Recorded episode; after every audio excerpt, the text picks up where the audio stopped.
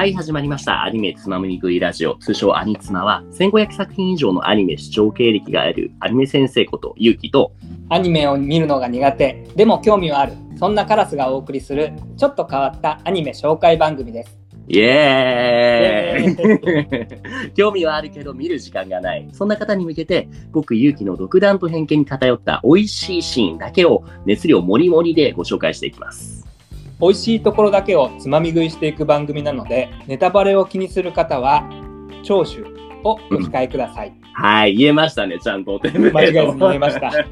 緊張するそうなんですよ。ちゃんと考えて準備してきてやりましたね。っていう、じゃあ、1回目。まあ、実は0回目がある上でのね、1回目だったんですよね、カラスさん。はいそうですね、はいはい。そう、0回目ではコンセプトについて話しましたと。で、その上で、じゃあ1回目どんなアニメについて話しましょうかってところなんですけれども、逆に聞きたいんですけども、何についてなんかやりたかった、どういう作品についてやりたいってありますかね、カラスさん。いやーそうなんですあありましてお？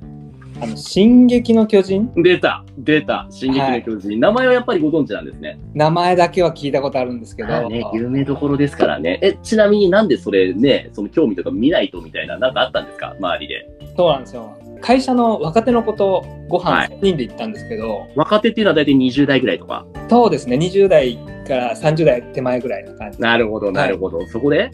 そこで、あの、進撃の巨人面白いよねっていう話になりまして。出た、出た、出た。え、そこでどう、どうしたんですか？いや、全然わかんないな。あ、そうだよねって人に。あそうだよねって言ったらダメでしょ。全然わかんないのに。は いわかんないんですよ。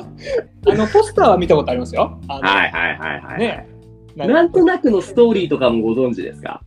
あー、なんか巨人が来るからやばいぞみたいな。正解、正解言ってる。合ってます？いや、そでもう、基本は合ってる。基本は合ってるんですよ。でも、多分その知識だけで、そう、あ、巨人がトンパチする漫画でしょって言ったら、多分その若手同僚さんからの評価はもうだだ下がりですね。そう、そうなっちゃう。ね。だからこそ今回のこのラジオ番組の趣旨にも沿ったいいところをつまみ食いして、見た気になれるような、そういう情報を今日はじゃあちょっとシェアしていきましょうかね。そこをちょっとお願いしたいです。すいません。はい。というわけで今日も、レッツつまみ食いとかていきましょうか。ますじゃあまずね、僕の方で、そのあらすじについて軽く読ませていただきますね。はい。はい、進撃の巨人。伊佐山はじめさんによる漫画及びアニメ作品。漫画は2009年の開始から2021年4月まで連載。本作のジャンルはダークファンタジー。高い壁に覆われた人類の暮らしを脅かす謎の存在巨人と、それに対抗すべく結成された組織、調査兵団との戦いを描く架空戦記。コミックスの発行数は1億部を突破し、国内に限らず絶大な人気を博するというわけですね。なので、さっき言ったストーリーと大筋は間違ってない。なんか巨人でやるんでしょっていう。でもね、ほんとね、さっきここにも読み上げましたけども、日本国内の人気だけじゃないんですよ。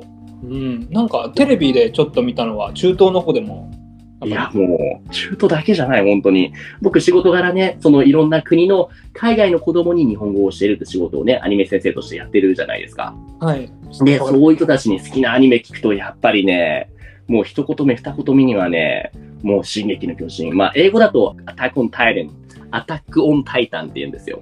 こんなに人気なんですか？おお、人気なんですよ。なんかね話聞いてるとドラゴンボール感いやじい、でしょ？うで、なんかその話聞いてると、そんななんか敵と戦う、なんかドラゴンボールとまあ、あんま変わらんでしょみたいな、もしかしたら思うかもしれない。でも、違うんですよ。これね、あんまり言うとネタバレになっちゃうから本来は言わないんですけれども、今回このつまみ食いなんで言っちゃうと、その進撃の巨人っていうその作品、さっき言ったように人類と巨人が戦うストーリーなんですけれども、はい実は仲間だと思っていたその人類側に巨人がいた。要は巨人っていうのは人類がちょっとなんかいろいろやらかした挙句巨人になっちゃうっていう、その元は人間なんですよ。あーなるほどなるほどなるほど。そうそう。大丈夫ですか？そんなネタバレいきなりぶち込んでいただいて。もう、これわかんないとね、正直ね、進撃の巨人、それこそ、今の同僚さんとの話してるときに、あ、これ、そう、人類実はそうなの、巨人なんだよねって分かんないと、逆に言うと、これが分かると全体が見えてくると思うんですよ。だって、前に、あの、カラスさん、あの、見たアニメで、マドカマギカ見たって言ったじゃん。はいはいはい。もうネタバレ連発しちゃうんで、もうこれ聞いてる方はあらかじめ見ないで聞かないでください。さっき言ったと思う問題ないと思うんですけども、あれも、あの、にジェルの敵たる魔女っていうのは元は何でしたっけね、カラスさん。そう、ね、魔法少女ですよねが魔法少女の心がによ、ね、汚く濁って、ソウルジェムが黒くなった結果、魔女になっちゃうじゃないですか。そうですね。逆転の発想みたいな。そうそうそうえー、そうだったんかいみたいな。そうそうそうそう。それが分かってると分かってないとでは、窓マギもだいぶ楽しみ方変わるように。進撃の巨人もそこがまず一個のそのキーポイントなんですよ。あそうなんですね。ああ、だからそれがあったんですね。逆転現象みたいなのが。そうなんですよ。で、さらにもう一個、ちょっと大きいネタバレを言うと、実は、その今、そのあらすじに言った高い壁に覆われた人類の暮らしを脅かす存在、狂人って言ったんですけども、はい。この高い壁の外側には、最初はね、主人公たち戦っている世界では、もう僕らの、俺らの敵は巨人だけだと。そいつらと戦うためにって考えていたんだけど、実はそうじゃなかったと。要は、その壁に覆われた世界の外には、さらに広い海があって、海を越えた先には他の大陸があって、そこでは自分たちにもはるかに文明が発達した人たちが暮らしているって設定があるんですよ。ああ、なんか確かにちょっと気になってたのは、うあきょ進撃の巨人はね、中世みたいなん。ですね。世界観なんですよね。そうなんですよ。で、もうその壁外人類、壁の外側に住んでる人類たちに追いやられて自分たちで壁を作って、その中に暮らしているんですよ、本来は。あら、なんかそれもすごいネタバレ感が。すごいネタバレだ。よ。そうそうそうそう。大でも丈夫ですか、この情報っていうのは、その壁内人類、壁の中の人たちが、その自分の立場を危うくさせないためにも、もみ消してもみ消しているんですよ。はあ。だから今、壁の中にいる人たちの子孫はみんなそのこと知らないんですよ。ああ、なるほどな。すごい濃厚。今、ここまでで相当濃厚な。でしょ？でしょ？でついてくのがやっとですよ。はい。でしょう。で、僕、このアニメの中で特に好きなエピソードがあって、それを語るために、ちょっとまあ、えっ、と、今、資料共有、聞いてる方にはね、音声だけで聞いてほしいんですけれども、僕のすごい好きなキャラがいて、それが、エルヴィン、エルヴィン・スミスっていう、今ね、エルビン・スミス。そうそう、その、いわゆる、さっき言った調査兵団の団長がいるんですよ。そう調査兵団とかよく聞きます。ね、調査兵団っていうのは、その巨人に立ち向かうために、そのいろんな特別な訓練を受けて戦えるようになった。よく動画とかで見るようなワイヤーでビシュンビシュンって飛んで戦うね。そう。ワイヤーね。ワイヤー、ワイヤー。そうあれは立体機動装置っていうんですけれども、あれを使って戦う軍隊の、特にエリート集団のトップの団長なんですよ。はい。団長さんですね。そうそうそうそう。で、この団長っていうのがね、もう本当にね、とってもリーダーとして優れた人間で、はいはいはい。この調査兵団っていうチームには、えーっと、もう一人欠かせない人物、それがね、多分これ聞いたことあるんじゃないかな。リヴァイって聞いたことないですかね。リヴァイ・アッカーマンって。あ、なんかリヴァイ、あ言ってました。リヴァイがどうとか。みんなリヴァイがいい、リヴァイがいいんだよ。言ってこのリヴァイがいてしまうと人類最強の戦士なんですよ。あ、強い、あ、強い、強いキャラ。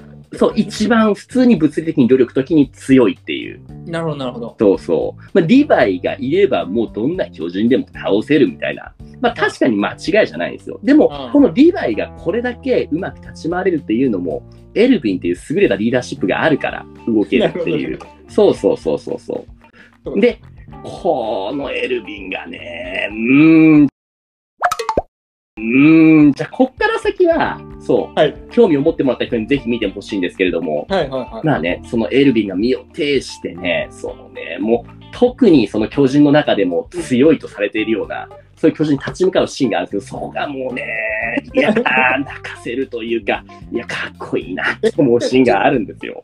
ちょ、ちょっといいですか？ごめんなさい。今、今先生が、はい二人出したところがは、今のところまでちょっと、ごめんなさい、ついていけてないんですけど、はい一人目が団長さんって言ってましたね。団長さん言いましたね。はい。で、二人目が、あの、超強い、超強いリヴァイ。うん最強キャラが。最強キャラ、リヴァイとエルヴィン。はい。あ、この二人は、じゃあ仲良しで、仲良仲良しで、はい。仲良はい。しで、あですんげえ強い巨人に最強キャラが立ち向かうって立ち向かうシーンがあるんですよ。先生の一押しだと。そうそうそうそう。これどうこれ行った方がいい？それとも、その、つまみ食いしない方がいいどう思う？からさ、ちょっと聞けますか？聞いちゃいちゃいますか？せっかくね、こ申し訳ないの番組なんでね。そうもそううそうそういお願いします。そうなんですよ。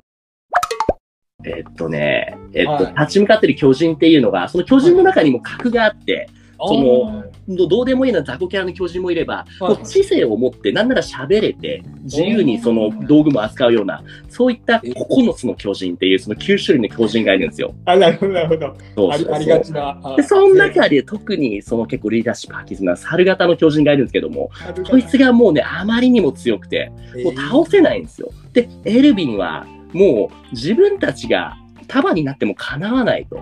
だったらこうしようって言ったのが、調査兵団のそのメンバーたちに、そのエルヴィンも含めて、お前らの命をこれから俺に預けてくれと。これから何をするかっていうと、俺たち最強の存在であるそのリヴァイの存在を最終的な切り札として使うために、お前らには全員、俺も含めて、生贄になってもらうと。もう全員で突っ込むと。突っ込むんだけれども、最後の最後にリヴァイにその打たせるための俺たちはコマになると。あそうそうそあ、俺の屍を超えてきう。な。まさにそれ、屍を超えさせろと、俺たちの屍を使ってね。はいでそれがね、もうめちゃめちゃ熱いの、そのシーンが。ああ。もうお前たちはここでもうね、ここでは無駄死にする。だが、お前たちがいなければここから先続いていかないと。そのために心臓を捧げようって言って、あ、そのフレーズなんか聞いたことある。心臓を捧げようっていうのがキーフレーズなんですよね。ああ。そうそうそうそうそうそうあ。そこで出てくるんですね、心臓捧げろは。そうそうそうそう。だからね、僕はね、もし僕の言葉を信じてたいんであれば、好きなキャラって言ってたら、みんなリヴァイって言うけど、僕はエルヴィンが好きかなって言ったら、だ 団長、団長の方。そうそうそうそう、あら、先輩分かってますねってなると思う。俺は団長かなみたいなこと言ってくるね。分かってますね。言って最後自分を犠牲にするシーンがかっこいいよね。とかって言ったら、え、え、じゃあ今の話だと団長は最後死んじゃうってことですか？まあまあまあまあまあまあごめんなさい、ごめんなさい、ちょっとそれは。すごいたくさん死ぬんですよ、このねは、い進撃の巨人っていうアニメは。っていうのも、そう、進撃の巨あの巨人っていう、もともと人間だった存在が、もうね、自我をなくして人間をもうね、もうむさぶり食うんですよ。もうそこの過程で犠牲になっていくキャラがめちゃめちゃ多い。だからドラゴンボールとかと比べて死人が多い。ああ、ドラゴンーボールはね、もう生き返るじゃないですか。も う結局ね、そんなにキャラが死んじゃう。あーもうバッタバッタ死にますね。あーああ、それは知らなかったですね。そうそう。正直言ってね、この、これ漫画から始まったんですけど、漫画の絵だけ見たらそんなすごい上手いなって感じはしないんですよ。でも、それを差し引いても、グッてもうのめり込ませるようなストーリーなんですよね。いや、そう実は私、漫画は割といける口なんで、はいはいはい漫画で1、2巻ぐらいさらさらっと見たんですけど、はい。はい残念ながらそこで脱落しちゃったんです。多分初めてジョジョ読んだ時と似てるんじゃないですかね。ああ、そんな感じだと思います。はい。っていうところだから、まあ、もし読めないんであれば、今回のストーリーちょっとつまみ食いしてもらって、で、はいそう、それを武器に、実際に次のランチとかでね、同僚さんと話してみてください。ありがとうございます。はい。っていう感じかな？で、つまみ食いできましたかね？美味しくいただきました。美味しくいただきました。いや、おそました。っていうところかな？じゃあ今日はここまでにしておきましょうか。はい。はい。では、準備していたあれ、いっちゃってください。エンディングのテンプレ。というわけでお送りしました「アニツマ」番組では「見なくてもわかる」をモットーにおすすめアニメをつまみ食いしていきます忙しい人やアニメに興味のない方はこの機会に時短でサクッと情報をつまみ食いしちゃってみましょうや Spotify でお聞きの方は、高評価やレビューもいただけると嬉しいです。コメント欄でのリクエストはもちろん、アニメ好きの方から、初心者に勧めたいおすすめ先のワンシーンなんかもお待ちしております。というわけで今回はここまでです。どうも、ありがとうございました。ありがとうござい